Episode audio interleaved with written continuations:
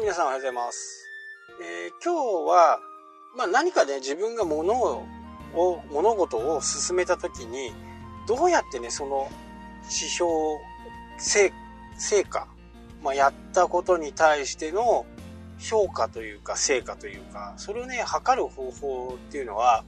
まあ、ウェブの場合だと、こう、アナリティクスとかね、えー、このサイトに来て、次どこ行って、てどこ何をして、メルマガ申し込んでくれて、とかっていうの、そういうの全部こう、パーセンテージとかで出たりするんですけど、こと自分がね、えー、初めてやることとか、今までにないこととか、そういったことをやっていく際にも、それなりの自分のこう感想っていうか感覚っていうのをやっぱり、何かにね、メモしとくのが一番いいんですよね。で、僕なんかは、えー、大体こう、iPhone とかについてるね、メモ帳の中にこう入れとくわけですよ。で、少しずつまとまってくると、今度それをナンバーズって言ってね、えーナンバーか。まあ、ソフト、うん、PC で言うと、Excel ですか。あの表に入れて、そこで、こう観測をしていくという感じですね。自分のか、あくまでもそれは感覚です。感覚では、えー、こんな投稿をしたんで、これに対しての、どのくらいこう見られているのかっていうのをね、まあ、今は Twitter と、まあ、インスタちょっとやってないんで、あんまりね、まあ、いい写真があんまりないと。納得いく写真がないというだけでちょっとやってないんですけど、まあ、ツイッターでは、その、アナリティクスもあるんで、実際にツイートして、そこから何人伸びたとか、何件見られたとか、その辺をね、観測していくと、こう、すごくよくわかるんですよね。あ、こういうツイートにはこういう反応があるんだな。こういう言葉にはこういう風な反応があるんだなとかっていうのをこう自分の中で分かりやすいように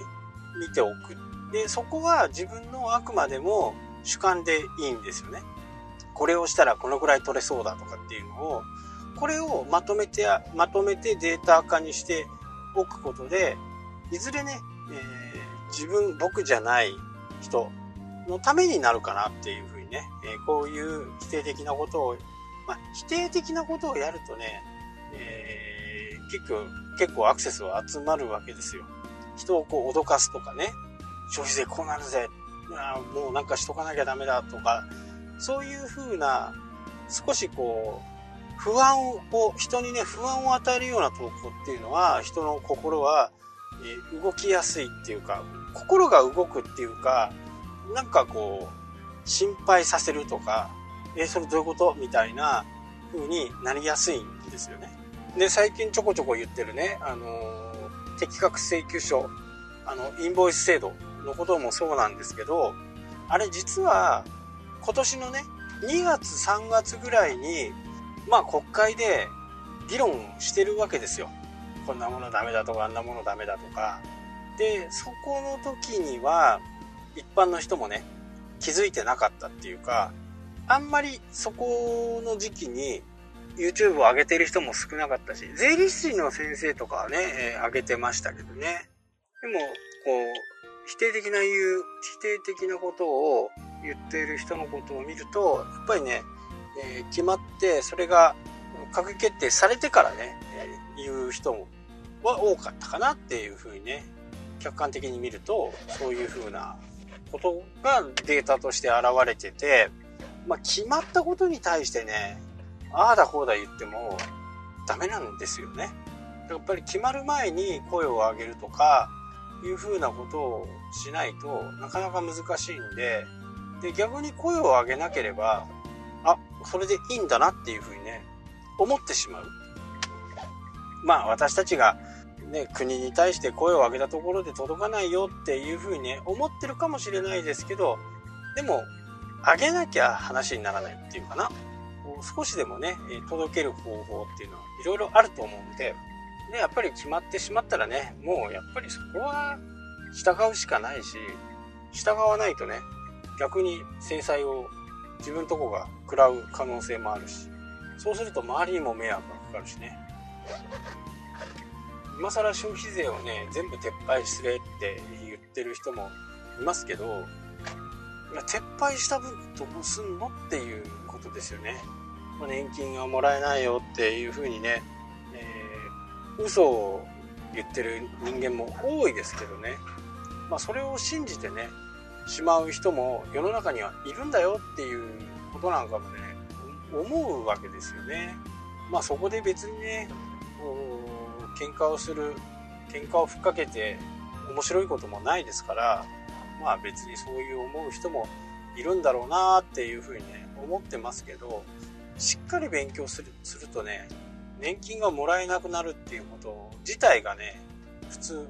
考えないですよね。考えられないっていう、若い世代がまるでいなくなってしまった。一気に、例えば戦争とかね。で、一気にいなくなってしまうと、そのことはあり得る場合がありますけど、基本的には若者、まあ、現役世代が今までこう活躍してくれた人たち、高齢者の方に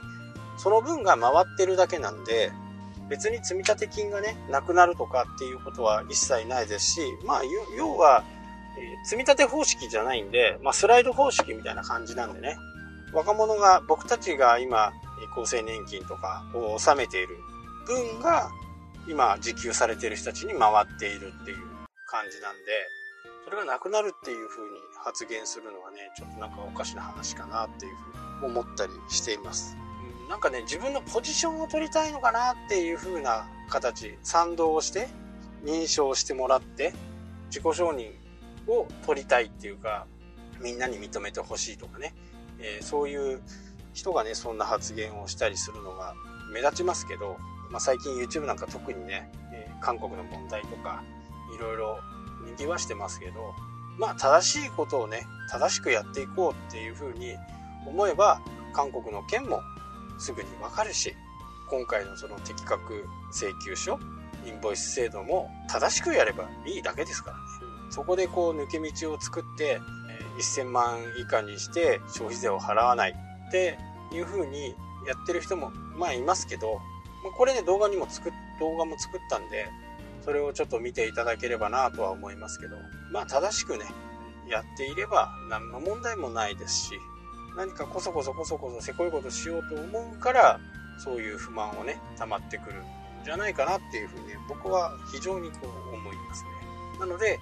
正しい数字を正しく理解するっていうことはその今日初めに言ったね Twitter とかそういったアナリティクスをどう見れるかっていうことにもつながるんで正しい数字を正しく見て正しい判断をしてほしいなと思います。はい、というわけで今日はこの辺で終わりたいと思います。それではまた。したっけ？